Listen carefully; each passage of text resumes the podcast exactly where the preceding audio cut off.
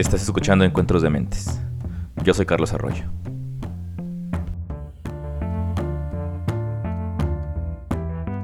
La palabra ficción se define como cosa, hecho o suceso, fingido o inventado, que es producto de la imaginación. Y este concepto es muy importante en este episodio de Encuentros de Mentes. Déjenme contarles por qué. Recientemente he estado leyendo un libro muy interesante que se llama De animales a dioses, breve historia de la humanidad, por Yuval Noah Harari.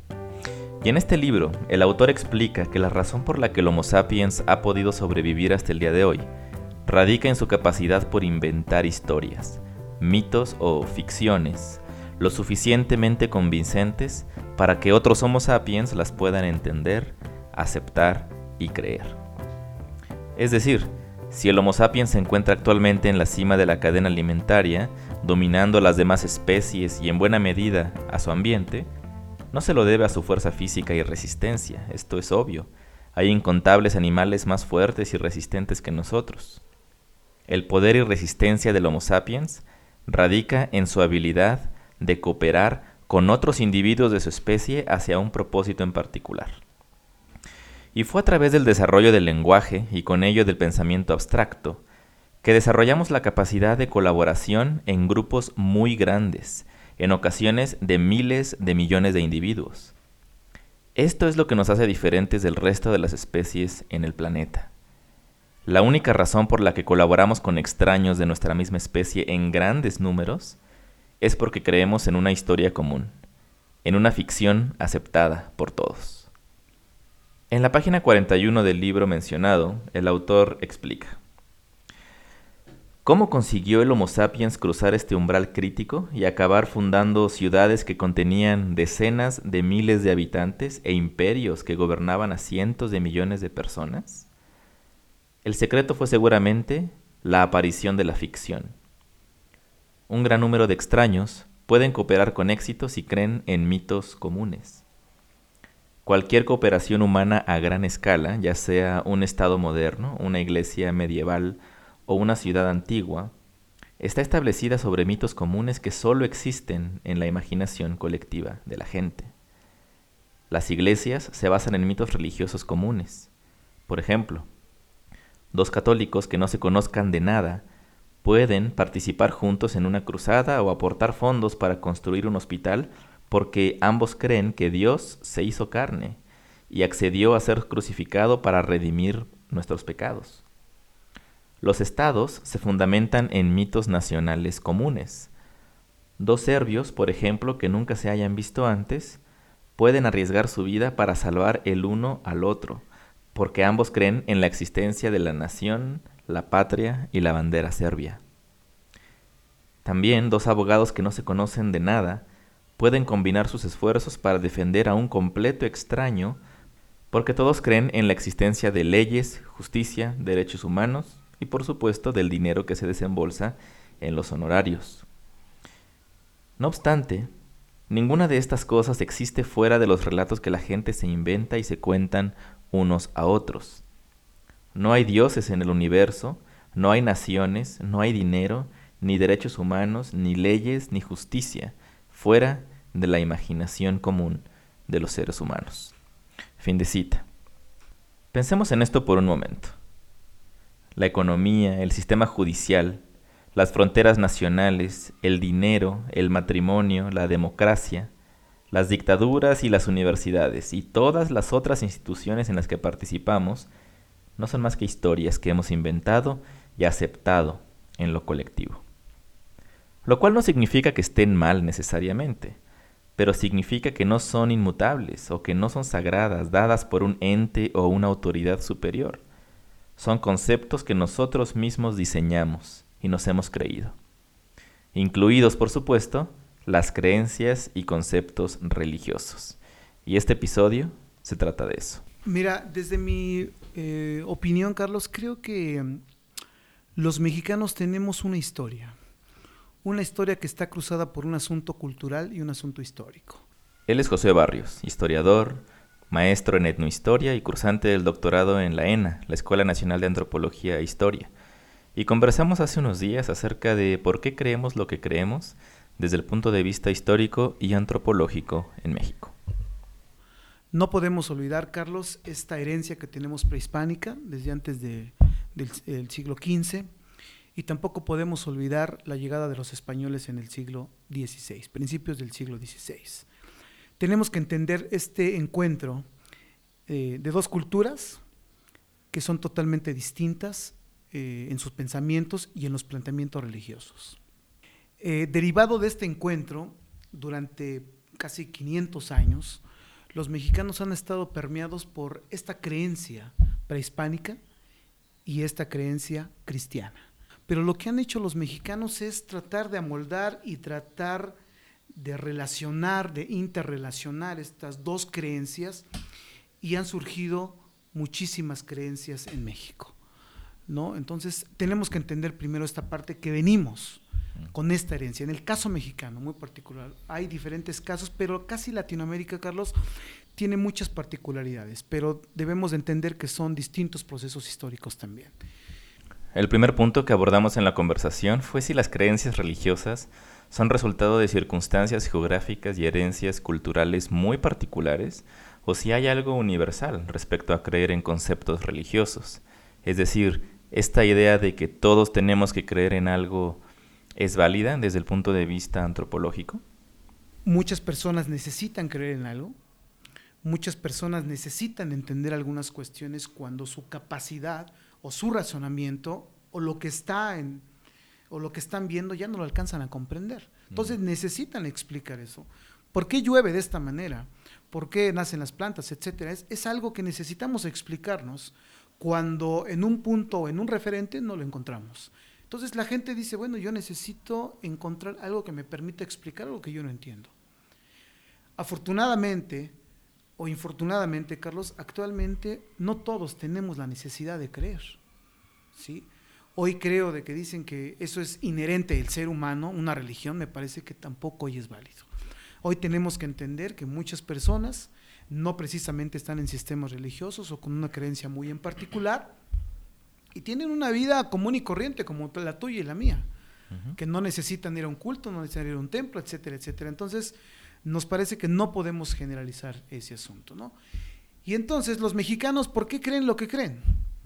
Porque tenemos que entender que son, tenemos distintos sistemas culturales en México distintos sistemas culturales que están a lo largo y ancho del país, desde Sonora hasta Yucatán, ¿no? Entonces tenemos que entender que cada sistema, cada subcultura que hay en México va creando sus sistemas culturales religiosos y la gente sigue conservando estas ideas de acuerdo al lugar donde cada persona se encuentra. Lo que te puedo decir es que sí existen, el mexicano sigue creyendo, sigue creyendo en algo. Así es, el mexicano sigue creyendo. Una frase interesante. El mexicano sigue aferrándose a ciertos conceptos y figuras religiosas que tienen un valor simbólico, sin los cuales aparentemente no se puede explicar su existencia ni su propósito. Me recuerda aquella frase del Papa Juan Pablo II en su visita a México. México siempre fiel. Pero, ¿fiel a qué? ¿Y por qué es tan fiel? ¿Es esta fidelidad una virtud del pueblo mexicano o un obstáculo para su desarrollo? Las ideas de la ilustración, la ciencia y la revolución industrial abrieron una puerta que durante miles de años estuvo cerrada, la posibilidad de explicar el mundo sin religión, es decir, dio pie a la secularización de las naciones. Josué nos sigue explicando. Creo, Carlos, que has llegado a un punto muy interesante.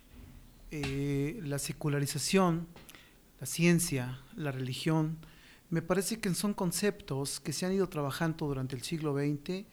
Y bueno, en el caso de la ciencia y religión es un asunto que se trae desde, desde la Edad Media, ¿no? Y cuando viene toda esta idea del renacimiento, etcétera, entonces empieza todo este conflicto. Pero en particular el asunto de la secularización, eh, esta tesis que estuvo muy en boga de los intelectuales religiosos, a mayor modernidad, menos religión. Esa era la tesis central de la secularización durante el siglo XX. En el caso mexicano, Carlos, no sucedió así. La gente apostó porque en México, como iba a crecer la modernidad, las personas iban a dejar de tener esta, esta idea de algo sagrado, de algo místico, de algo que no podíamos ver, pero que ahí estaba, etc. En el caso mexicano la cosa no funcionó así. En el caso mexicano la, sigue, la gente sigue creyendo, la gente sigue pensando que existe algo que controla todo esto. Eh, y, esto, y otro término también que sale a luz, a colación de este asunto, Carlos, es el asunto de la laicidad. Es decir, realmente tenemos que entender o realmente podemos decir que México es un país laico. Realmente podemos decir que México tiene una tendencia secularizante. A mí me parece que ese esos términos en México ya están muy desgastados. Me parece que utilizar esos términos para poder entender el fenómeno religioso en México, me parece que nos metemos en camisa de once varas porque realmente no logramos entender cómo en México, a pesar de que en el siglo XXI hoy nosotros podemos ver una noticia en Egipto en, en instantes, la gente sigue haciendo peregrinaciones es verdad. Es muy interesante notar que en México la modernidad convive tan estrechamente con el pensamiento religioso. A pesar de ver, por ejemplo, en países europeos cómo el uso de la tecnología y el avance educativo laico ha significado una caída estrepitosa en el pensamiento religioso, es posible ver en México, un país en teoría también laico y avanzando hacia la modernidad, teléfonos y tabletas de última generación utilizados para recitar rosarios y leer la Biblia. Porque las historias y los mitos no cambian. Lo que cambia son las herramientas con las que nos acercamos a estas historias. Otro de los aspectos interesantes y controversiales del pensamiento religioso es esta fascinación por los textos sagrados. Si recordamos la cita al inicio del episodio del libro De animales a dioses, el carácter sagrado de algo existe en nuestra imaginación colectiva nada más.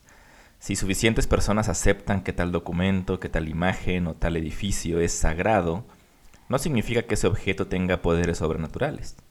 Lo que sí significa es que en la mente y en la imaginación de muchas personas, potencialmente de toda la humanidad, ese objeto ocupa un lugar especial, primordial. Pues fíjate que ese asunto también de los textos sagrados es muy interesante, Carlos, porque sigue siendo un referente claro en las sociedades cristianas. No, y en otras sociedades, por ejemplo, los grandes monoteísmos, ¿no?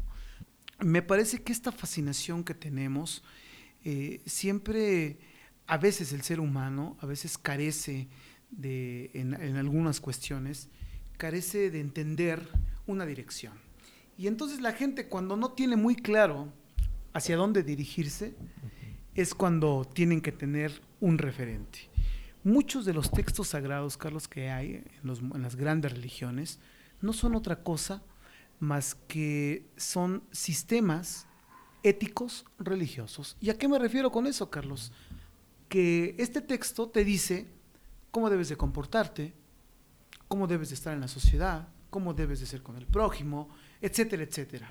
Y nos, y nos da a entender también la particularidad de un Dios. Y nos da a entender también la particularidad, y tú lo has dicho perfectamente, el futuro de esta humanidad. Pero para poder entender de una manera teórica este asunto de las Sagradas Escrituras, existe un egiptólogo muy importante que se llama Jan Asman. ¿Quién es Jan Asman? Bueno, Jan Asman eh, se ha encargado de acuñar eh, un término que se llama memoria cultural. Es decir, él trata de entender cómo es que nosotros podemos tener esta memoria y podemos nosotros ir eh, preservando una idea, un culto, etcétera, etcétera. Y él habla y él nos dice acerca de estos escritos, y entonces dice que en estos escritos existen cosas muy claras, como son textos formativos, textos normativos, donde se encargan, lo que te decía hace un momento, de tratar el comportamiento de la gente. Y entonces, Carlos, lo fascinante viene aquí. Cuando hay épocas de caos en las sociedades actuales, muchas personas buscan estos referentes como una idea milenaria de que en estos textos podemos encontrar una supuesta verdad. Atendiendo esta lógica, Carlos, en el caso mexicano, actualmente por toda la descomposición social que estamos teniendo, muchas gentes están regresando a tratar de buscar una respuesta a este caos social en el que estamos viviendo. Los sistemas religiosos, sobre todo de, corte evangélico, incitan a sus seguidores a buscar y a tratar de decir que en ese texto podemos encontrar la solución a todos nuestros problemas. Vamos a atender el caso, por ejemplo, de la Biblia. Tú sabes que, por ejemplo, la Biblia eh, estuvo escrita. Y bueno, ¿qué es la Biblia? Bueno, la Biblia, a mi, a mi humilde opinión, creo que es un escrito histórico donde nos relata un tiempo y un espacio, con sujetos que vivieron también en ese tiempo y en ese espacio, y lo que hicieron ellos es escribir lo que ellos vieron. Entonces, de ahí podemos entender, tenemos que ponernos de acuerdo en eso primero. ¿sí? ¿Qué, es, ¿Qué es la Biblia realmente? ¿sí? Obviamente sabemos que si nosotros estuviéramos, por ejemplo, en un, en un templo, pues ya nos estuvieran diciendo que, que es sagrado y que tata, ¿no? Pero tenemos que entender esta parte. Es un documento. ¿sí? El carácter sagrado, ¿quién lo pone? Y el carácter sagrado, ¿por qué lo pone y para qué lo pone? Que esas son las preguntas que nos debemos de hacer. Durante 1500 años, Carlos, después que se institucionalizó la Iglesia Católica a partir de la época de Constantino, la, Biblia, ¿sí? la Biblia y la Iglesia Católica, bueno, la Iglesia Católica a través de esa Biblia tuvo el control 1500 años. ¿sí? ¿Por qué? Porque interpretaba y porque ella tenía ese documento y lo consideraba sagrado y entonces no había una movilidad para que otra persona que no fuera el obispo, etcétera, lo leyera a partir del siglo XVI, Carlos, cuando viene Martín Lutero, Martín Lutero viene a hacer toda una revolución acerca de precisamente esto, del carácter sagrado de este. Y lo que hace Martín Lutero es romper con este carácter sagrado y bajarlo del pedestal en donde está la Biblia y decir, bueno, nosotros podemos también accesar a este libro, ¿no? Y entonces las personas se encarga él de hacer las primeras traducciones al alemán y no podemos olvidar las 95 tesis de Wittenberg, etcétera, etcétera, etcétera. Todo un proceso histórico también muy interesante y de ahí nace todo lo que se llamó el protestantismo. Y lo que dice eh, Lutero es que nosotros podemos leer este documento y lo que dice Lutero es que no necesitamos un intermediario para poder accesar o relacionarnos con Dios. ¿sí? Y de ahí vienen otras ramas, como los calvinistas, etcétera, etcétera, que están en toda la parte de Europa. Y tú sabes que el protestantismo lo que hace es fragmentar Europa. Por eso es la importancia también de este tema en la historia universal, en la historia universal. Sin embargo, en las sociedades latinoamericanas, Carlos, la Biblia aún se sigue viendo como un libro sagrado, como un libro que nos permite entender lo que tú dijiste hace rato muy bien, nos permite entender la sociedad y el destino de las sociedades, ¿no? Incluso muchas personas, en el caso de Estados Unidos, se sigue viendo también como un símbolo muy importante cuando el presidente toma posesión y pone la Biblia y entonces quiere decir que la Biblia funciona como un vehículo, primero, de legitimación y la siguiente como un vehículo de que el cuate eh, se va a cuadrar a lo que dice la Constitución de los Estados Unidos, me explico. O en los juicios, ¿no? O en los juicios, exactamente, ¿no? Que va a decir la verdad. ¿Por qué? Porque pone este libro como algo sagrado, porque ellos suponen que yo poniendo la mano y teniendo contacto con esto sagrado, yo voy a tener que decir la verdad. Eso, Carlos, me parece que habría que tomarlo con pinzas. Yo creo que también es una cuestión de tradición, Carlos. No sé qué opinas tú en el asunto, pero me parece que la tradición y que también nos metemos en un, en un concepto muy amplio, ¿qué es tradición?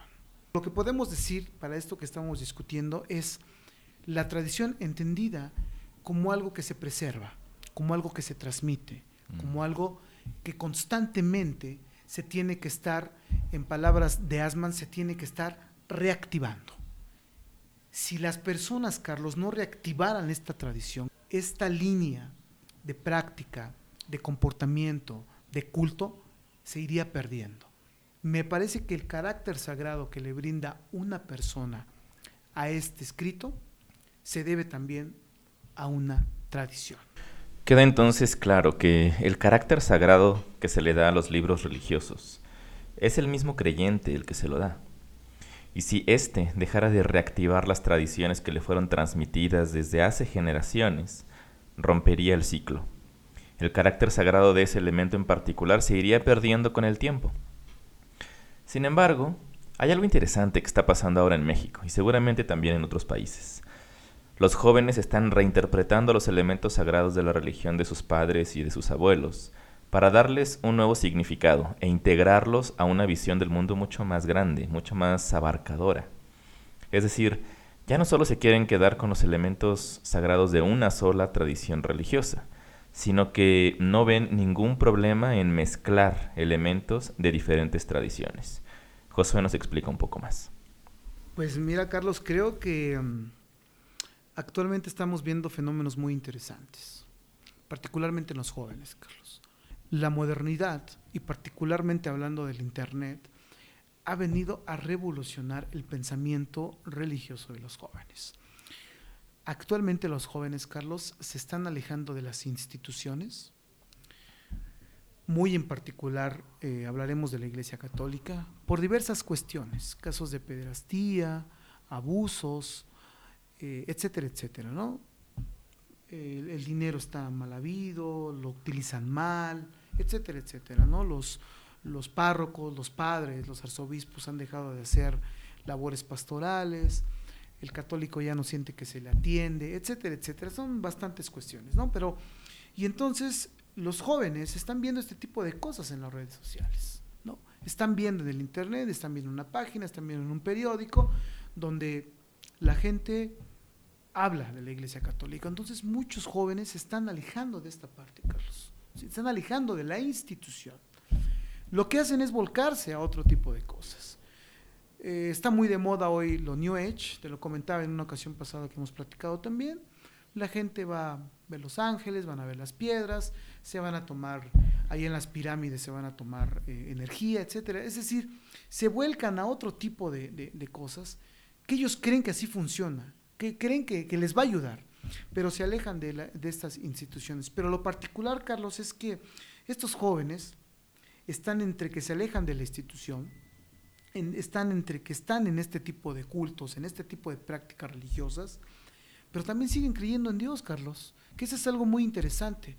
En el caso de otros países, por ejemplo, Holanda, donde, donde casi el 90% de la población ha dejado de creer en Dios pero son dinámicas también históricas, culturales muy distintas a la de nosotros. Pero aquí en el caso mexicano los jóvenes siguen creyendo. Y no están peleados ¿eh? tampoco con el asunto de que digan, pues es que está un roce, etc. No, no, no. Tratan de tomar lo que les funciona de cada cuestión o de cada sistema religioso que están viendo en la sociedad. Tratan de tomarlo, lo hacen suyo, lo aplican a un discurso y no les genera mayor problema, Carlos. En el caso de la Iglesia Católica, Carlos, el asunto de que los jóvenes se vuelquen a otros sistemas religiosos y no sean leales a la institución, les genera mucho problema. Primero, por el asunto de la membresía. Cada día la Iglesia Católica pierde más, y más y más gente. Entonces, la Iglesia Católica en particular, porque bueno, eh, tenemos una presencia grande de Iglesia Católica, no lo podemos tampoco negar, Carlos, tampoco sería sería poco serio de nuestra parte decirte la Iglesia Católica se está acabando, no. La Iglesia Católica sigue teniendo una gran influencia en la sociedad, sigue teniendo un gran peso en la sociedad y sobre todo sigue teniendo una gran influencia en nuestras conciencias. Aún a pesar de toda esta que discutimos hace rato, secularización y laicidad, pero siguen todavía, ¿no? Entonces, la Iglesia Católica ya se ha dado cuenta del asunto y una de las cosas que hizo durante la época de los 70 del siglo XX fue emprender una campaña en contra de estos sistemas religiosos que estaban apareciendo. ¿sí? Y particularmente te voy a mencionar, y tiene nombre, testigos de Jehová, adventistas, mormones, pentecostales. Porque son sistemas religiosos que estaban ganando terreno cada día más. Y a la Iglesia Católica les decía sectas y decía que eran sectas no por el hecho en otros estudios de hablar científicamente de una secta, sino porque la Iglesia Católica ha hecho un constructo cultural religioso de la secta en decir que todo grupo que esté no esté en la ortodoxia católica es secta. Actualmente, Carlos, hoy la Iglesia Católica y muchos sistemas religiosos le han bajado al tono del asunto ante la entrada de sistemas religiosos no cristianos, Carlos. Y los no cristianos son estos nuevos grupos. Hare Krishna, eh, el culto a la Santa Muerte, este, el budismo. El budismo, todo eso. Entonces, están alertando también a los jóvenes de que se alejen de estos, porque se van a alejar de la verdad, Carlos. Entonces, también están en un discurso, pero hoy, Carlos, este control es poco exitoso. Y entramos aquí a una de las partes más interesantes de la conversación, el uso y el abuso de la palabra secta, la cual, como nos acaba de explicar Josué, la inventó o la usa la Iglesia Católica para designar aquellos grupos religiosos que se han apartado de las doctrinas tradicionales u oficiales. Pero no solo significa eso. Esta palabra secta lleva una connotación bastante negativa, de tal forma que Comúnmente se usa como un término despectivo para designar a un grupo controlador que lava el cerebro de sus miembros o que manipula las escrituras a su conveniencia. Y bien cabría la pregunta aquí, ¿no hacen todas exactamente eso? Bueno, eh, ese asunto también, Carlos, es muy interesante. En el caso mexicano, el, término de secta, tú lo has dicho, eh, si alguien oye el término secta, inmediatamente lo relaciona con lo oscuro, con lo ilícito, con, violencia, con lavado de cerebro, etcétera, etcétera. Sin embargo, es un término, insisto, que también la Iglesia Católica creó en los 70 para decir, son secta. Hay un investigador que eh, ya abandonó el medio académico, ignoro las razones, pero se llamaba Jorge Ederly. Entonces, Jorge Ederly lo que hizo fue tratar de investigar este asunto, ¿no? Y entonces, primero, ¿qué es una secta? ¿Sí? Atendiendo eh, los conceptos y las definiciones muy claras de los diccionarios, porque después viene todo un constructo también de cada sistema religioso para decir que alguien es sectario, pero en general la palabra sectario, ¿qué es? Es una separación, una separación de algo para formar otra cosa. ¿sí? Y entonces en el caso de la Iglesia Católica, todos aquellos que se salieron de la Iglesia Católica, en el siglo XVI, cuando Lutero eh, pone las 95 tesis y entonces todos se vuelven protestantes y, y se separan de la Iglesia Católica, la Iglesia dice, todos estos son sectarios.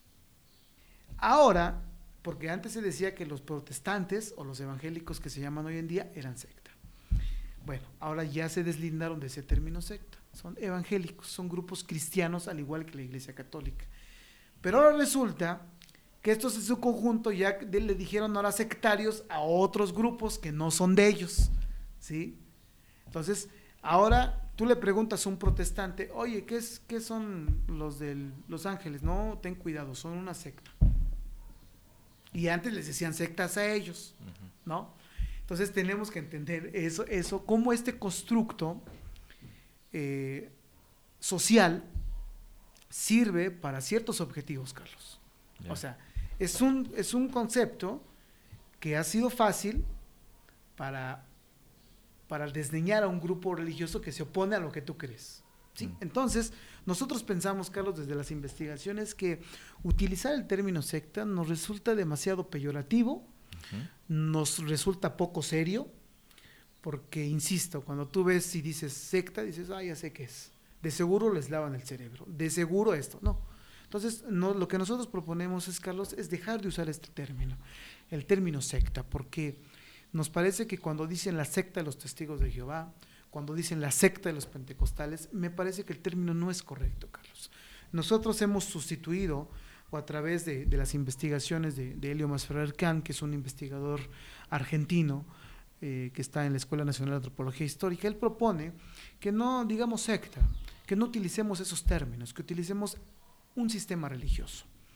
¿sí? Un grupo que tiene un sistema religioso con ciertas características muy particulares. Nosotros creemos, Carlos, que este término de secta no nos resulta. ¿Por qué? Porque también en la sociedad mexicana eh, el término está también muy difundido y poco entendible. Me llama mucho la atención que las disciplinas que estudian a las religiones quieran alejarse del término secta y hablar mejor de sistema religioso. Y tiene lógica hasta cierto sentido, porque científicamente no sería deseable analizar a una religión o a un grupo con un término que ya lleva consigo un juicio de valor, una carga negativa. Sin embargo, vale la pena preguntarse, ¿qué hay de aquellos grupos que efectivamente son dañinos, que lavan el cerebro, que ejercen control mental sobre sus miembros, que los castigan por abandonar el grupo, entre otras características que normalmente se asocian con las sectas? En inglés, el término cult designa a estos grupos y no hay lugar a confusión. El estudio de estas sectas o cults en inglés está muy bien documentado y es una rama del estudio de las creencias que ha ido creciendo con el tiempo. Josué nos explica a continuación qué término han propuesto usar los antropólogos para designar a estos grupos. Pues mira, Carlos, creo que, eh, me has metido en un, en un, buen problema, pero trataré de explicártelo. Me parece que sí, eh, tienes toda la razón. Es decir, bueno, tenemos que entender que en la sociedad mexicana, ¿sí? Hay sectas. Eso nos queda muy claro. ¿Por qué? Porque tienen ciertas características que ese asunto está muy bien estudiado en los Estados Unidos, ¿sí? Eh, por bastantes, y te puedo nombrar algunos. Eh, Margaret Singer, Steven Hassan, eh, Han Halalich, que son referentes, son sociólogos y psicólogos que han trabajado el asunto de los cultos de una manera abundante y de una manera magistral. Y han logrado demostrar que existen ciertas características de ciertos grupos para poder decirles llamar sectas. Y lo que dicen estos investigadores es que no tan solo podemos llamar secta un grupo religioso, también hay sectas políticas, de fútbol, de música, etcétera, etcétera. También existen sectas. Es decir, el término secta no es algo que sea separado de, ellos no toman el término así. Ellos dicen el término secta es un grupo que tiene unas características muy bien particulares, que tienen una serie de pasos para hacer algo que ellos llaman la reforma del pensamiento. En otras palabras, Carlos, más sencillas, que tú te conviertas en otra persona. Y que seas lealtad, seas leal, perdón, y te adhieras al grupo religioso, al grupo de música, al grupo político, etcétera, etcétera, etcétera. Y que además salir de ese grupo tiene consecuencias serias. Exactamente. Y que si tú te abandonas, te va a pasar esto, ¿sí? Entonces, tenemos que entender que existe este espectro, ¿sí? Vamos al caso mexicano y para responder tu pregunta. Lo que estamos haciendo nosotros, por una parte, es alejarnos de este término secta, aunque sabemos, Carlos, y reconocemos como investigadores del fenómeno social, lo que yo intento hacer, o lo que intentamos nosotros hacer, es alejarnos y primero llamarles un sistema religioso, pero ahora tienes toda la razón. ¿Qué va a pasar y cómo le vamos a llamar a esos grupos que tienen matices sectarios para poder decir que son un sistema religioso? Lo que nosotros ahora estamos trabajando y estoy trabajando es un término que le llamo institución voraz. Una institución, un sistema religioso con características voraces que en sus miembros ejerce una presión, un poder para que sea leal y se adhiera completamente a la organización. ¿sí? Entonces, este término de institución voraz nos suena menos peyorativo, nos suena menos, eh, suena menos oscuro. Simplemente el término voraz es algo, el término lo dice Carlos, algo que devora una personalidad de alguien. Entonces, nosotros tratamos de entender este término de institución voraz y creemos que para el caso mexicano, Carlos, y en otra ocasión me gustaría mucho comentarte toda la estructura de una institución voraz, cómo funciona, qué es lo que está haciendo, y entonces ahí vamos a entender que sí, efectivamente, hay muchas instituciones voraces en México. Que la sociedad mexicana tiene que ir identificando los diversos actores de la, de, la sociedad, porque me parece que México actualmente atraviesa por una desinformación muy grande, una desinformación que hoy nos está pasando la factura, porque nunca eh, atendimos algunas cosas que en su momento creímos sin importancia, y me parece que eso hoy, Carlos, nos está pasando la factura esta desinformación. Entonces, yo abogo todos los días por tratar de, que la gente se informe y que tenemos todos opiniones, quizás divergentes también, que tenemos opiniones distintas, que tenemos que estar dialogando, que tenemos que estar discutiendo, pero me parece fundamental que hoy estemos más informados que nunca para que no, para que no seamos presas de grupos que nos puedan utilizar para sus fines. Me parece que esa, la autonomía de los mexicanos, cada día debemos irla construyendo. Y no hay otro, otro espacio, Carlos, y no hay otro lugar que este tipo de lugares en el que tú haces, en el que tú estás brindando la voz para que nosotros podamos discutir. Y al final tampoco queremos, Carlos, ni tampoco obligamos a nadie. Al final cada uno de nosotros, Carlos, tú, yo y todas las personas que nos lleguen a escuchar, se, forma, se, formularán su idea y tomarán su decisión.